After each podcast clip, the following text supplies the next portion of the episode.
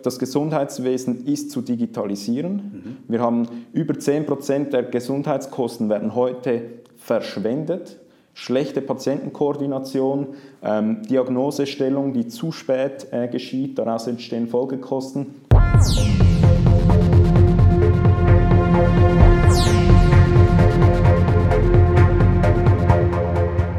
Willkommen zum Podcast Tanz der Börsenmärkte mit Thorsten Mohr, Norbert Görlitz und mein Name ist Benjamin Markmann.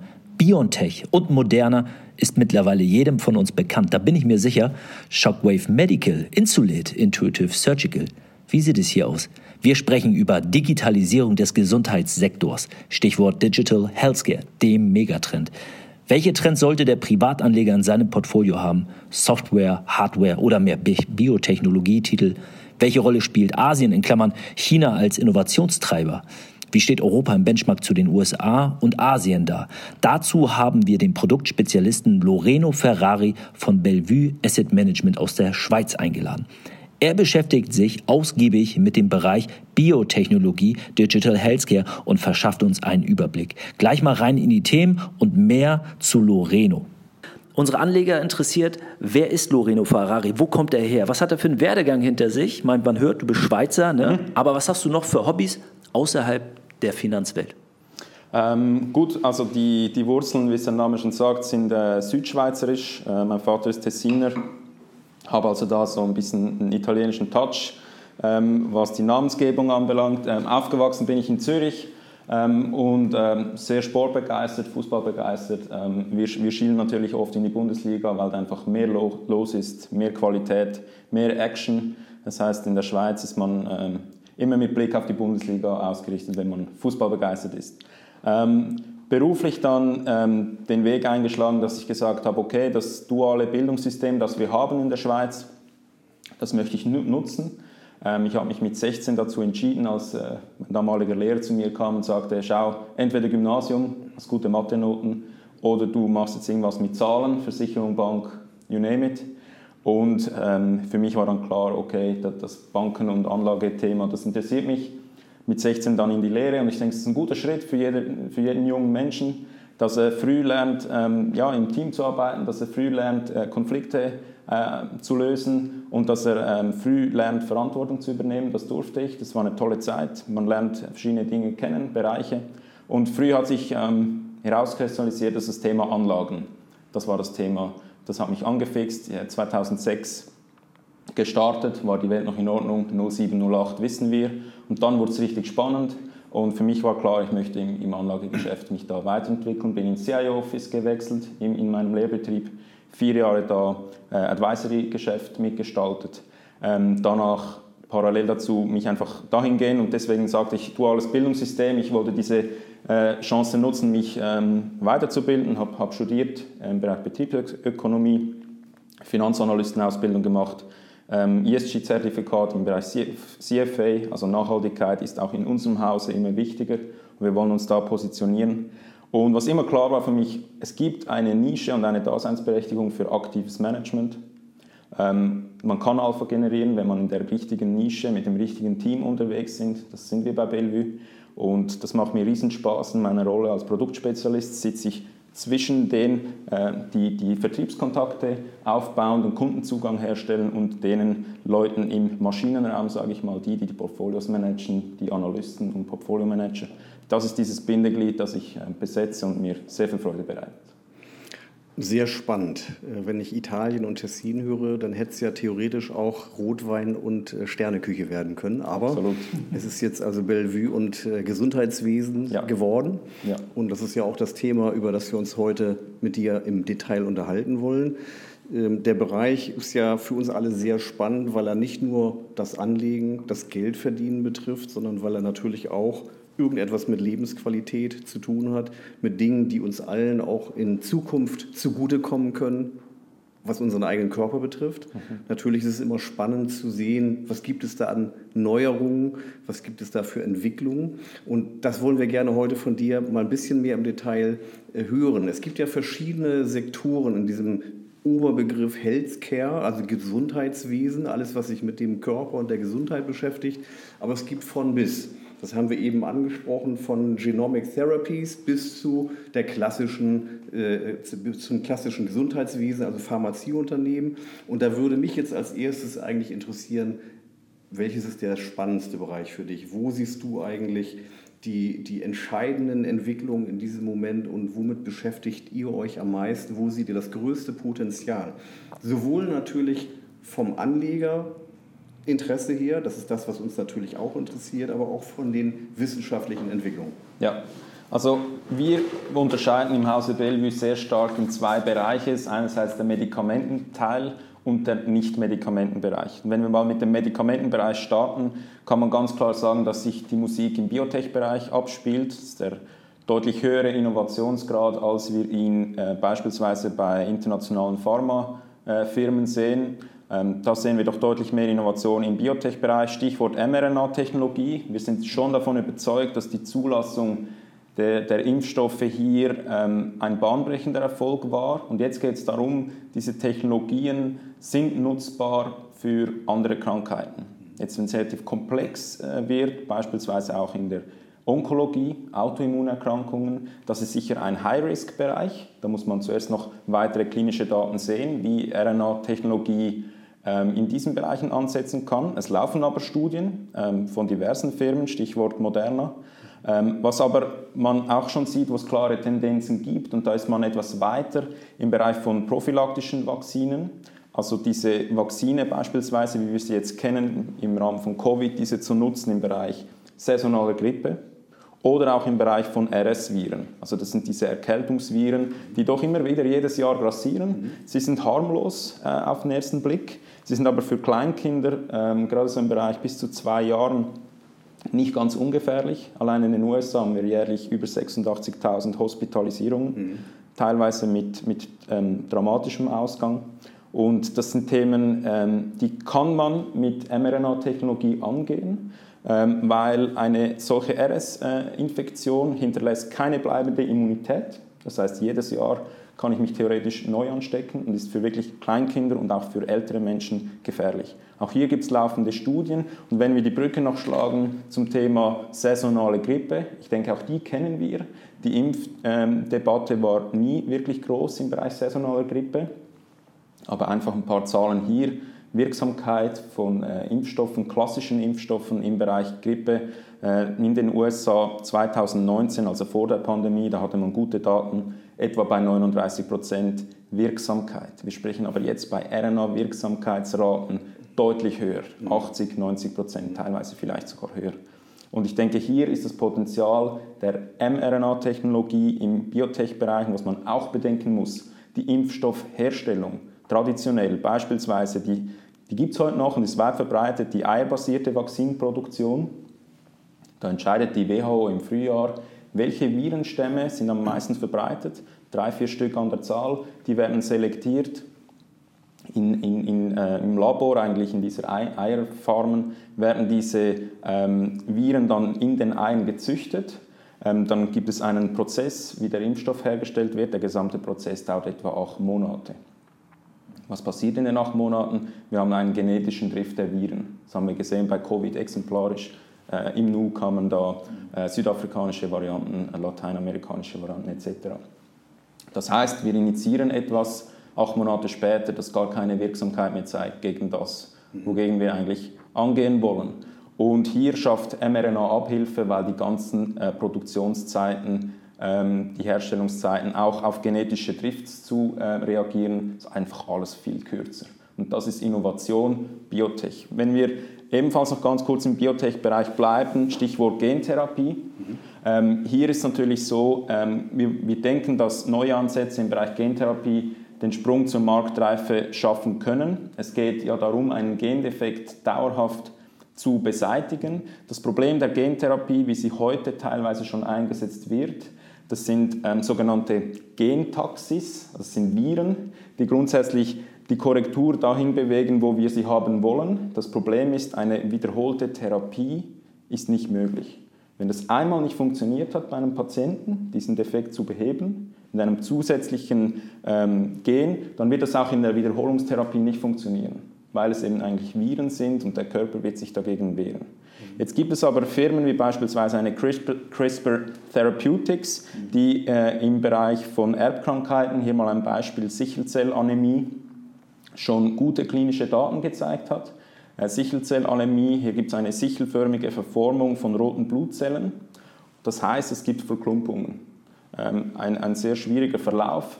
Ähm, eine seltene Krankheit, aber seltene Krankheiten, wie wir wissen, ähm, verursachen hohe Kosten, belasten das Gesundheitssystem. Und CRISPR ist in einer Studie mit erfolgreichen Daten, die in der Lage sind, diesen Gendefekt dauerhaft zu ähm, reparieren. Ähm, das funktioniert bereits, die Studie läuft weiter und der Partner von CRISPR, das ist Vertex, ähm, die haben entschieden, in diesem Jahr ihre Gewinnbeteiligung, soll es zur Zulassung kommen, ähm, von 50 auf 60 Prozent zu erhöhen und das ließen sie sich 1,1 Milliarden kosten. Also eine hohe ähm, Konviktion, dass es hier ähm, eine, eine positive News geben könnte in Zukunft. Natürlich alles unter Vorbehalt. Aber hier geht die Reise hin, mRNA, ähm, die sogenannte Genschere, also versuchen wirklich nachhaltig einen Gendefekt zu reparieren. Das ist sehr herausfordernd, vor allem im Menschen, also in vivo. Ex vivo, das ist das, was eben auch dann außerhalb des Körpers äh, passiert. Hier äh, sieht man mal oft, dass es einen Vorsprung gibt mhm. oder eine neue Technologie, aber es geht darum, das muss natürlich dann in der Klinik im Menschen funktionieren, mit Nebenwirkungen etc. etc. Und hier sehen wir erste wirklich ähm, ja, vielversprechende Therapieansätze. Wenn wir im Bereich der ähm, Digitalisierung oder eben ein bisschen weg vom Medikamenten-Biotech-Bereich hin zu Digital Health und Medical Services schauen, dann ist sicherlich so, insgesamt künstliche Intelligenz wird immer wichtiger. Mhm. Publizierte Datenmengen steigen, das ist ein großes Thema. Auch die Anzahl der Unternehmen, die über computergesteuerte Prozesse Dinge entwickeln, das, das schreitet auch voran und das ist ein großes Thema. Ich denke, Kernthemen im Bereich MedTech und Services und Digital Health sind Miniaturisierung. Die Produkte werden immer kleiner. Durch das werden auch die Eingriffe tendenziell einfacher und mit weniger ähm, Hospitalisierungszeit verbunden. Das bringt Kosten aus dem System. Ähm, Operationsrobotik, großes Stichwort. Auch im Bereich der Früherkennung, also Biopsien. Ähm, auch hier können wir Kosten aus dem System bringen, wenn wir vom Krankenwesen zum Gesundheitswesen werden. Dazu gehört Früherkennung, bessere Diagnosestellung, Biopsien, liquide Biopsien. Man kann heute liquide Biopsien nehmen, das heißt nicht Gewebe, sondern Blutproben. Und hier gibt es einen großen Vorteil, die Turnaround-Zeit aus dem Labor. Also Sie haben viel rascher ein Resultat, die sind kürzer bei liquiden Biopsien und das verschafft einen enormen Vorteil, wenn Sie einen Patienten haben in einem Stadium, das kritisch ist. Viel kürzere Turnaround-Times, Sie können rascher die Therapie beginnen, ansetzen. Ähm, das sind große Themen, Früherkennung, Robotik, Miniaturisierung, so ein paar Stichworte. Da habe ich äh, mal eine kurze Frage und zwar, ich meine, das sind alles spannende Bereiche, ne? Software, Hardware, Robotik, Biotechnologie, Forschung, Digital Health. Aber wo seht ihr jetzt den Schwerpunkt? Also, oder wo bewegt ihr euch schwerpunktmäßig? Wo seht ihr das größte Potenzial? In welchem Sektor?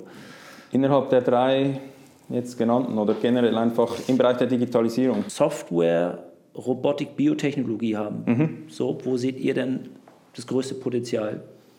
Ja, also das, das Spektrum ist natürlich wirklich groß. Und am Schluss geht es darum, wir wollen Studien sehen, die beweisen mit klinischen Daten, dass die neue Therapie einen klaren klinischen Vorteil bringt und idealerweise noch günstiger ist als zum heutigen Goldstandard. Und da gibt es natürlich diverse Ansätze. Ich kann euch ein Beispiel geben von einem IPO, wo wir jüngst mitgemacht haben. Ähm, Im Bereich, das ist das robotergestützte äh, Chirurgie. Da haben wir an einem IPO partizipiert, das nennt sich ProCep Biorobotics. Die haben äh, Kapital aufgenommen, äh, gerade vor, vor kurzer Zeit. Wir haben uns da äh, beteiligt. Und hier geht es darum, den eigentlich aktuellen Goldstandard im Bereich der Behandlung von äh, gutartiger Prostatavergrößerung zu konkurrieren.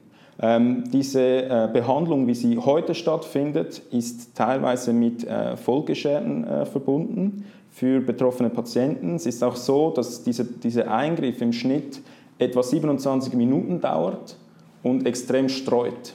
Das heißt, man ist abhängig vom Spezialisten, der den Eingriff durchführt. Und wir kennen die Diskussion, Fachkräftemangel, Spezialistenmangel. Ähm, das müssen wir irgendwie lösen. Robotergestützte Chirurgie schafft hier Abhilfe.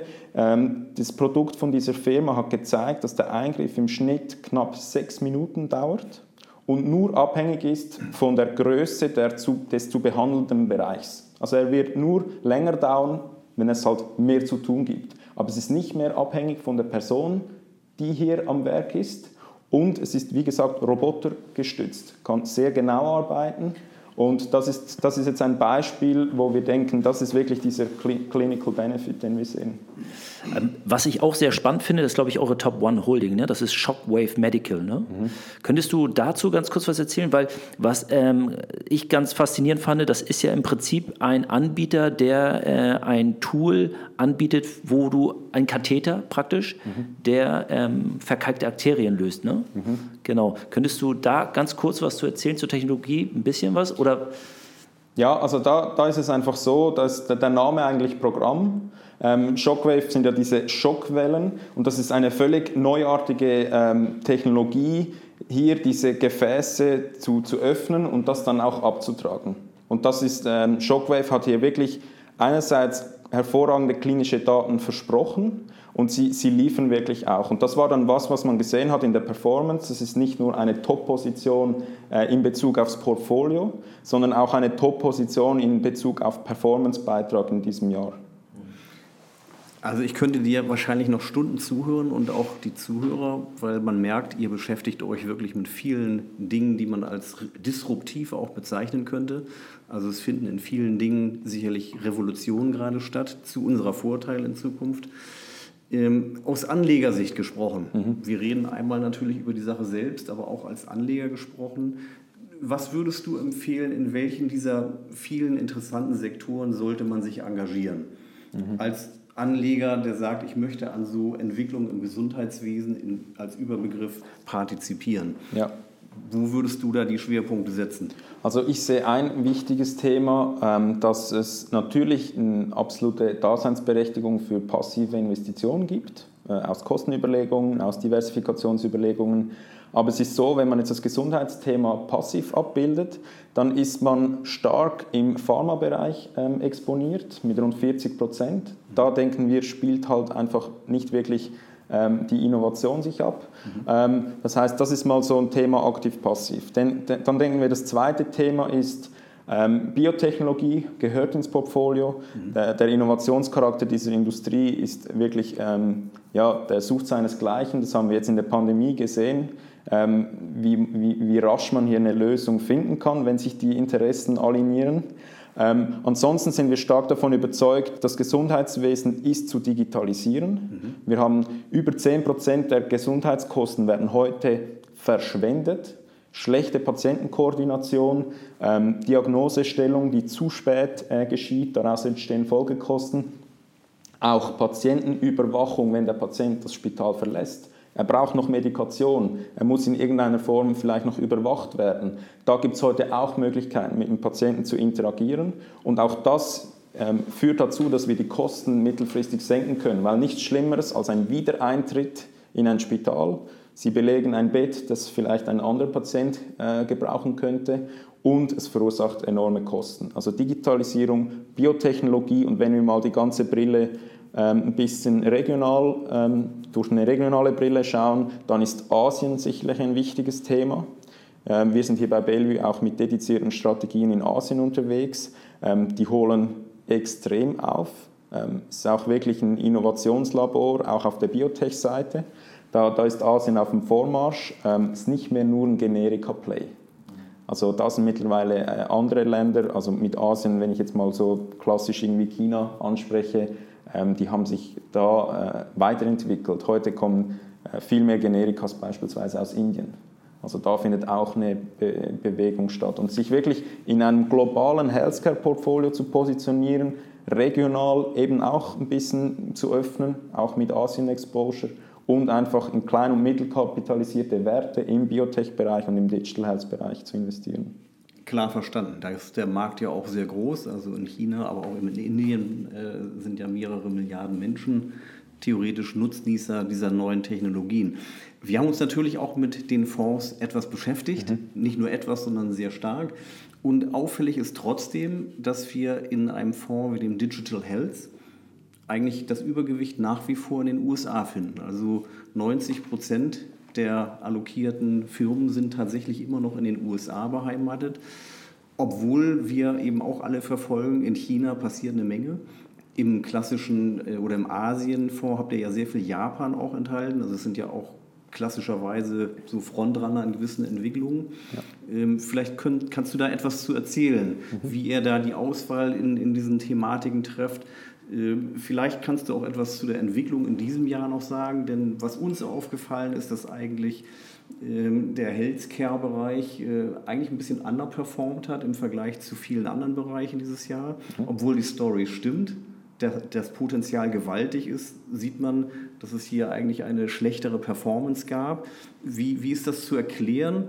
Und kann man daraus den Schluss ziehen als Anleger, der Markt ist unterbewertet und ich müsste eventuell jetzt einsteigen, um in die Entwicklung in der Zukunft überproportional zu partizipieren? Das ist jetzt eine Frage, die unsere Anleger natürlich am meisten interessiert. Soll ich da jetzt investieren, weil der Sektor vielleicht sogar unterbewertet ist? Mhm, gerne. Also es ist so, im Digital Health Bereich Digital Health ist immer noch ein relativ junges Segment. Wir haben die Strategie vor ähm, fünf Jahren aufgelegt und ähm, waren damit wirklich äh, Vorreiter, kann man sagen. Und, aber auch heute noch spielt die Musik da in den USA. Das zeigt beispielsweise auch ein Blick ähm, auf das Venture Capital. Man kann sich Geldflüsse ansehen, wo fließt Venture Geld hin.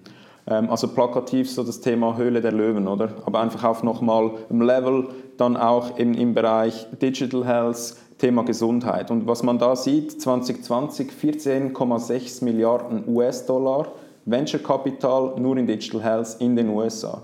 Dieses Jahr, das Jahr ist noch nicht vorbei, wir stehen bei 21,3 Milliarden in Digital Health Venture Capital. Wir sind keine Venture Capitalists, aber das sind ja die Firmen, die für uns vielleicht zu einem späteren Zeitpunkt interessant werden, nämlich dann, wenn sie einen Börsengang ankündigen. Da haben wir guten Zugang zu diesen äh, Börsengängen, da sind wir auch ähm, immer mal wieder dabei. Das äh, IPO, das ich äh, erklärt hatte mit ProSep Biorobotics, das war so ein IPO. Ähm, die Performance war wirklich auch sehr erfreulich und es ist auch nicht selbstverständlich als europäisches ähm, Haus hier im Healthcare-Bereich in einem US-amerikanischen Markt diesen Zugang zu erhalten. Und das hat man sich mit viel harter Arbeit über die Jahre aufgebaut, dieses Standing als langfristiger ähm, Aktieninvestor. Bellevue hier, ja, hier haben wir uns wirklich positioniert, haben guten Zugang zu den Managements, zu diesen Firmen. Die hören uns an, wir hören sie auch an, gerade wenn sie noch sehr klein sind, weil man weiß nie, wer ist der Gewinner von morgen. Wenn wir uns Asien ansehen, wir sind da selektiv, aber wir sind nicht dogmatisch punkto USA. Wir schauen uns die, US, äh, die USA natürlich sehr genau an, das ist der Kern, aber auch in Asien im Bereich Digital Health ist einiges los. Wir sind in äh, Yidutech investiert, das war ebenfalls ein IPO. Und Idotic ist einer der führenden chinesischen Gesundheitsanbieter und stellt äh, Daten und die daraus gewonnenen Erkenntnisse diversen Parteien zur Verfügung. Versicherungen, Krankenhäusern, Forschen. Das heißt, die wollen verstehen, okay, was, wo ist der Bedarf, was brauchen die Leute. Ähm, das ist ein großes Thema. Ebenfalls haben wir bei JD Health äh, partizipiert, sind wir auch investiert. Das ist eine chinesische Online-Medikamenten- äh, Handelsaktien in dem Sinn und sie sind auch im Telemedizinbereich aktiv. JD ist ja eigentlich auch ein Retailer in Asien, ne? Ja, genau. genau. JD ja, gibt es als Gruppe und genau. ähm, was man jetzt sieht, das sieht man auch bei Ali, äh, mit Ali Health, dass, dass die sich einfach vermehrt im Healthcare-Bereich positionieren. Für uns sind sie wirklich nur dann interessant, wenn, wenn Healthcare strategisch ist. Wenn es wirklich nur so nebenbei äh, was ist, dann, dann schauen wir es uns nicht an. Aber das sind wirklich strategische Themen für diese Firmen. Wie, wie geht ihr da genau vor bei der Suche nach diesen Unternehmen? Ne? Das IPO, was du angesprochen mhm. hast, ne? mit ProCep, Biorobotics. Ähm, wie, was ist da ähm, so der Research? Wie sieht die Performance-Analyse aus? Wie findet ihr diese, ja, ich sage mal, Rohdiamanten? Ja. Sehr, sehr guter Punkt. Ich denke, hier geht es wirklich darum, wir sind mal erstens Fundamentalinvestoren. Also wir, wir ziehen jetzt nicht eine Liste mit Aktien, die dieses Jahr äh, stark gefallen sind und bilden uns daraus eine Meinung und beginnen Position zu nehmen. Wir analysieren Firmen und nicht Aktien. Das heißt, so beginnt mal das Ganze. Wir schauen mal auf Basis eines sogenannten Stakeholder-Ansatzes, also eines Anspruchsgruppenansatzes, wo ist der Bedarf hoch und wo sind die Chancen hoch, dass es erfolgsversprechend wird. Ein Beispiel äh, bei Gesundheitsdienstleistern oder bei, bei Digital Health Firmen, Medizinaltechnikfirmen, wer sind diese Anspruchsgruppen? Das sind mal die Firmen selber, ähm, die sind meistens sehr überzeugt von ihren Produkten, auch zu Recht in den meisten Fällen. Das ist aber nur eine Dimension.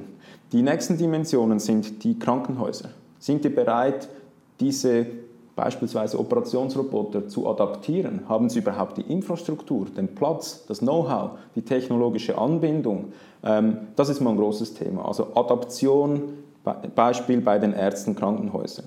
Dann haben wir Zugang zu einem weltweiten Experten- und Ärztenetzwerk. Das sind oft sogenannte Key Opinion Leaders. Das heißt, wir bekommen unabhängige Meinung von einem Experten zu einem Thema. Also wenn wir uns eine Firma ansehen, die Neurostimulatoren herstellt, dann würden wir gerne mit einem Neurowissenschaftler sprechen, weil wir wissen wollen, was er dazu denkt. Der ist völlig losgelöst. Den interessiert die Firma nicht. Ähm, der, ist, der schaut sich das aus der medizinischen Optik an. Auch die Zahlen, die Commercials, die schaut er sich jetzt auch nicht unbedingt an, sondern rein medizinisch um sich da mal noch eine Meinung reinzuholen. Dann, was sicherlich noch dazu kommt, wer bezahlt das Ganze? Wir, wir haben doch teilweise dann schon auch hohe Kosten äh, für solche äh, Produkte. Sie sind aber günstiger als Langzeitschäden, wenn wir sie nicht haben. Das heißt, es gibt einen Vorteil kostentechnisch, aber auch die Kosten, die noch da sind, die muss jemand bezahlen. Das heißt, oft gibt es Kassenbeteiligung oder die Kasse, die komplett übernimmt. Wir sprechen also auch mit den Krankenkassen. Seid ihr gewillt, diese Therapie zu tragen? Wenn nicht, was fehlt aus eurer Sicht noch, dass ihr bereit seid? So bilden wir uns ähm, eine Gesamtmeinung und können viel besser abschätzen, ob es erfolgsversprechend ist oder nicht. Ähm, ich denke, dieser Stakeholder-Ansatz, der hat sich bewährt über viele, viele Jahre und so gehen wir sicherlich an die Sache ran. Das Schöne bei Healthcare ist, es gibt sehr viele Konferenzen ähm, und da sammelt sich das Know-how. Gerade jüngst war eine Konferenz, da waren wir mit zwei äh, Personen vertreten.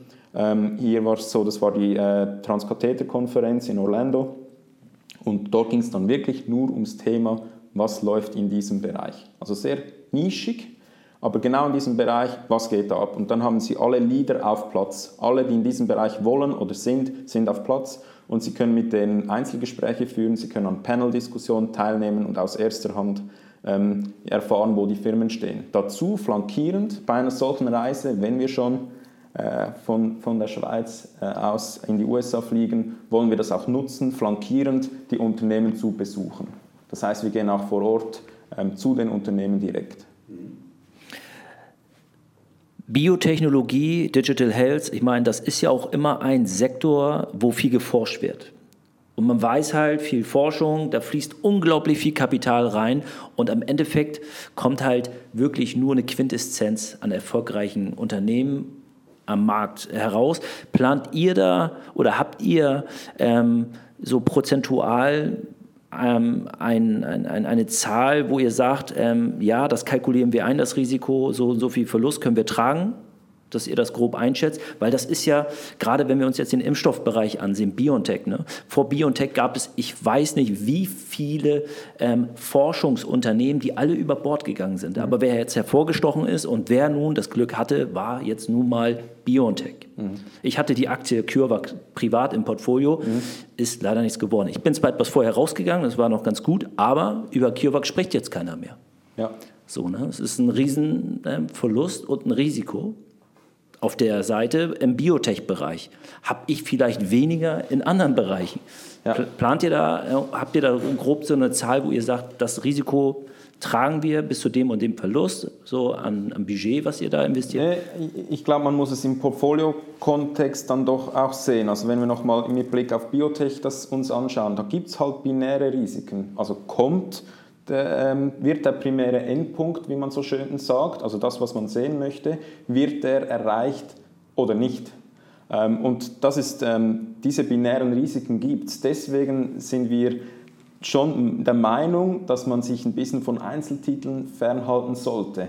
Und das gesamtheitlich, weil, weil selbst wir mit einem Biotech-Portfolio mit 35 Aktien in, in, in unserem ähm, Flagship-Produkt, da ist es schon so, dass wir das sehr stark streuen, fünf bis acht Kernbeteiligungen. Und diese Kernbeteiligungen sind oftmals Firmen wie beispielsweise eine Vertex, die ich erwähnt hatte, die eben mit CRISPR eine Gewinnbeteiligung, äh, da ähm, eine Partnerschaft auch hat im Vertrieb dann, wenn es in den Vertrieb reingeht, weil sie schon Vertrieb haben. Sie haben schon Produkte. Und eine Kernbeteiligung sollte nicht eine Firma sein, die erst nächstes Jahr mit den ersten klinischen Studien im Gentherapiebereich beginnt. Sehr spannend, sind wir auch dabei. Die Portfolio äh, legen wir da auch offen, das kann man einsehen. Ähm, aber da sieht man ganz klar eine Abstufung von etablierten Firmen mit Pipeline oder sogar schon Produkten am Markt, schon umsetzen oder sogar auch Gewinne, versus Firmen, die ähm, beispielsweise im Biotech-Bereich Generation Bio, ähm, die haben erst erste klinische Versuche für 2022 angekündigt. Das heißt, hier sprechen wir dann mehr von, ähm, wir sind zwar überzeugt, das hat Potenzial, aber es ist noch unter dem äh, Thema auch, wir, wir werden sehen. Ähm, während Firmen, die wir den, als Core-Beteiligungen halten, dort fließt schon Geld. Und die sind weiter. Also das wäre auch meine Empfehlung, Benny, kauf dir einen guten äh, Healthcare Fund. Hier sitzen ja Leute, die da Ahnung von haben, anstatt Einzelwerte.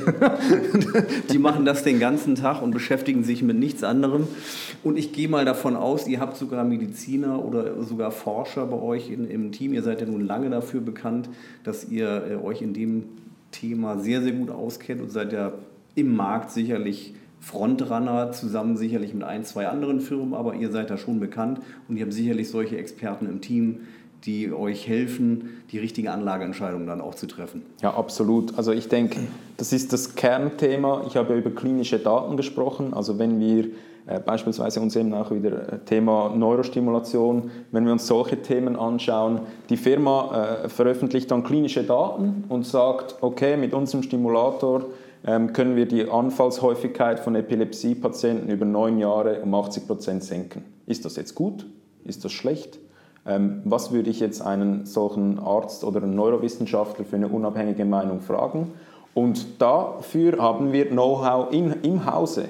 Ähm, Ärzte, ausgebildete äh, Personen mit dualem Bildungsweg, also die haben nicht nur traditionell wie jetzt ich Finanzwesen gelernt, sondern die haben Finanzwesen eher auf dem zweiten Bildungsweg gelernt ähm, und sind dann so, ähm, haben sie sich dieses Gesamt-Know-how ähm, entwickelt. Also einerseits Beispiel Lead Portfolio Manager ähm, Digital Health Stefan Blum war vier Jahre bei Sonova, bevor er auch zu, zu äh, Bellevue stieß. Das heißt, er hat wirklich Branchenerfahrung in einer Medizinaltechnikfirma im Hörgerätebereich gesammelt.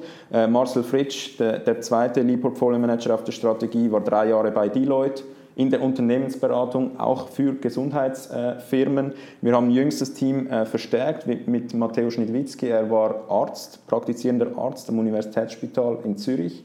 Das heißt, wir haben wirklich Leute, die auf Augenhöhe mit den Firmen und den Spezialisten ähm, reden können. Und es ist ein großes Thema, auch auf der Data Science Seite haben wir uns verstärkt. Äh, Samuel Kose ist 2020 ins Team gestoßen, der BB Biotech AG. Und er arbeitete bei Roche als Data Scientist und hat unter anderem einen PhD in Bioinformatik von der Universität in Cambridge. Also eben, es geht auch darum, jetzt Technologie-Know-how reinzubringen und der Samuel ist äh, da wirklich ein absoluter Gewinn für die Unternehmung. Nicht falsch verstehen, Norbert. Ähm, ich bin auch gerne auf der Hobbyseite Stockpicker, aber ich äh, erkenne das Diversifikationspotenzial lieber in einem Fonds. Deshalb ne, unser Agendum Dynamic Future, wo wir dann ja auch in den Adamant Digital Health investieren, macht absolut Sinn. Aber es ist schon mal spannend, auch bei gewissen Entwicklungen einfach dabei zu sein. Es ist halt ne, aus der Anlegerbrille vielleicht auch mal ganz nett, die Meinung zu hören. Absolut, Benny. Mich würde zum Schluss noch mal interessieren. Ähm, wir würden ja gerne auch in Zukunft mit euch ab und zu mal in diesem Format sprechen, um zu hören, was sind die neuesten Entwicklungen, wie entwickeln sich welche Märkte.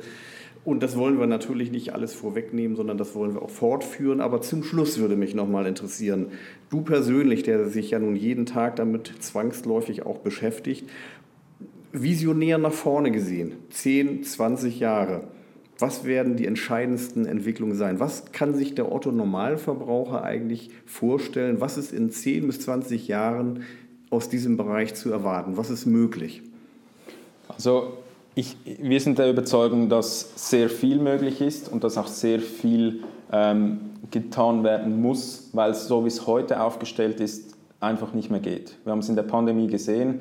Ähm, in den USA in der, Spitze war ähm, die Bettenauslastung zu ähm, fast 85, 90 Prozent für Covid-Patienten freigestellt.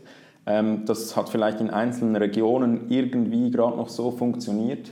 Aber äh, jemand mit ähm, einem onkologischen Eingriff, jemand mit äh, einem kardiovaskulären Eingriff, der kann nicht ein Jahr warten ähm, auf seinen Eingriff. Das heißt, es, es gibt einfach diesen enormen Bedarf für Effizienzsteigerung, für äh, bessere Konnektivität.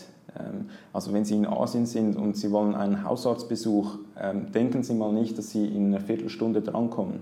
Ähm, hier geht es darum, Telemedizin flächendeckend zu implementieren, diese Themen eben auch schon eine erste Triage machen zu können. Beispielsweise im Bereich Hauterkrankung kann man doch auch schon über Bildgebung vielleicht sehen, ob hier eine bösartige Hautveränderung stattfindet und ich diesen Patienten zum Spezialisten übermitteln muss oder ob es das vielleicht doch nur ein Sonnenbrand ähm, schweren Grades war. Solche Themen kann man heute mit den technologischen äh, Mitteln, mit diesen Basistechnologien, die wir heute ja schon kennen aus dem Alltag, nutzen wir doch die auch im Gesundheitswesen. Und sie sind mittlerweile technologisch und sicherheitstechnisch auf einem Level, dass sie ausreichen, diesen Sprung ins Gesundheitswesen zu schaffen. Das war vielleicht vor fünf bis zehn Jahren noch nicht so. Heute haben wir eine Präzision ähm, und auch Stückkosten, Stichwort Handykamera. Solch eine Kamera kostet heute im Stückpreis nicht mehr viel. Ähm, die kann man heute in Endoskopen verbauen und diese wiederum nutzen für, für, für Untersuchungen etc. etc.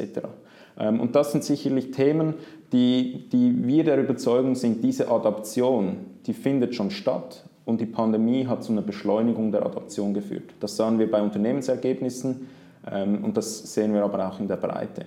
Ähm, wenn wir uns die Performance ansehen und die Entwicklung des Portfolios, wir haben ein Umsatzwachstum aggregiert über die nächsten zwei Jahre von 38 Prozent. Das heißt, unser Portfolio wächst auf der Umsatzseite mit 38 Prozent. Ähm, also wirklich deutlich zweistellig. Und das heißt, hier ist Bedarf, hier ist Potenzial. Und eine zweite wichtige Messgröße, Bruttomarge. Wir schauen uns an, verdienen die Firmen auch was? Oder ist es nur Fantasie? Und die Firmen verdienen auch wirklich was. Wir haben im Schnitt eine Bruttomarge von 58 Prozent. Diese, diese Firmen haben eine Daseinsberechtigung im Markt und jemand ist gewillt, wieder Stichwort Kassen, äh, Patienten, Ärzte etc., diese Produkte zu adaptieren und zu bezahlen. Das heißt, wir haben hier margenträchtige Firmen im Portfolio ähm, mit, mit nicht nur hohen Erwartungen, sondern diese Firmen sind auch ähm, bereit zu liefern. Loreno, vielen Dank. Sehr, sehr informativ, würde ich sagen. Und vor allem ein extrem spannender Bereich, Healthcare. Wir bleiben am Ball. Ich hoffe, dass wir dich wieder im Podcast einladen sehr, dürfen. Sehr, sehr gerne. Ich bin gerne in der Stadt und gerne wieder. Deshalb sage ich jetzt hier vielen, vielen Dank. Gute Heimfahrt zurück nach Zürich. Zürich, Zürich genau. Grüezi nach Zürich. Ja, von mir auch. Also dann machen wir nächstes Mal weiter. Sehr gerne. Das war spannend. Dankeschön. Dankeschön.